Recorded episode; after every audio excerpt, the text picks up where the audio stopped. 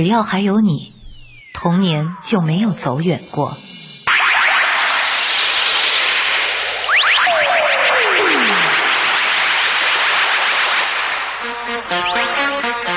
对于我们当中的大多数人来说，每当听到这个声音时，就仿佛回到了小时候。哦，俺去去就来。那会儿，我们的世界里只有一个英雄，他大名孙悟空，号齐天大圣，尊称孙行者，外号美猴王、猴头、泼猴等等。他能钻天入地，能七十二变。能用一根金箍棒打遍天下无敌手，也能拔根汗毛就幻化出小猴无数。他住在花果山水帘洞，又被压在五指山下五百年，最后跟着唐僧，带着呆子猪八戒和沙悟净一起去西天取经。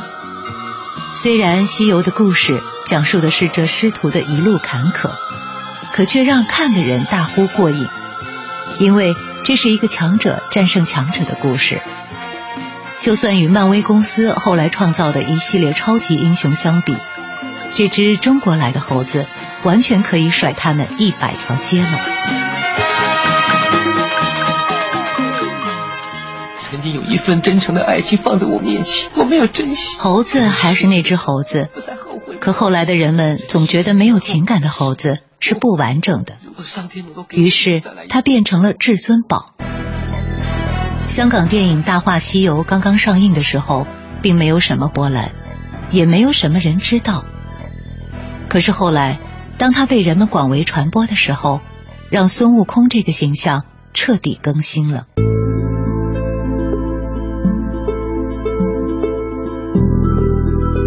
他不再是一个只会打架的泼猴。而是变成了有智慧、有情感的至尊宝。他的经典台词一度被年轻人奉为爱情圣经，甚至多次出现在其他很多的文艺作品当中。也是从这里开始，各类改编西游的文艺作品纷纷问世。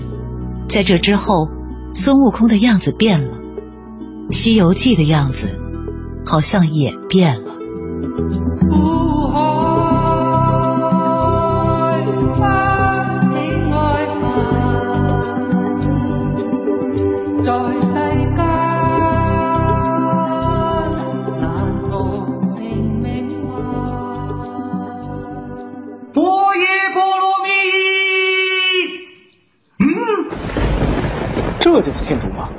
不给力啊，老师！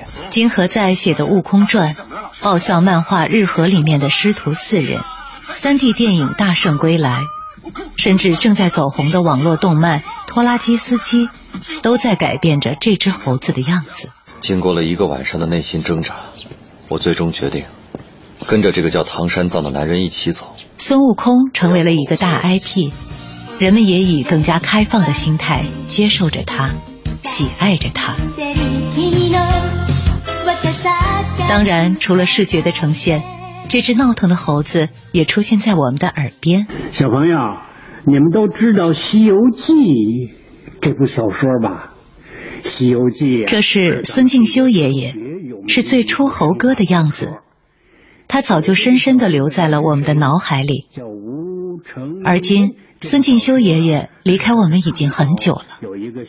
有个叫凯叔的人，再一次拿起了这个故事，讲给更多零零后的小朋友们听。小朋友们、大朋友们，大家好，我是相声演员曹云金。在春晚的相声里说，《西游记》整部作品最多的一句话就是：“大师兄，二师兄让妖精抓走了。”哎呦呦！大师兄，师傅和二师兄让妖精抓走了。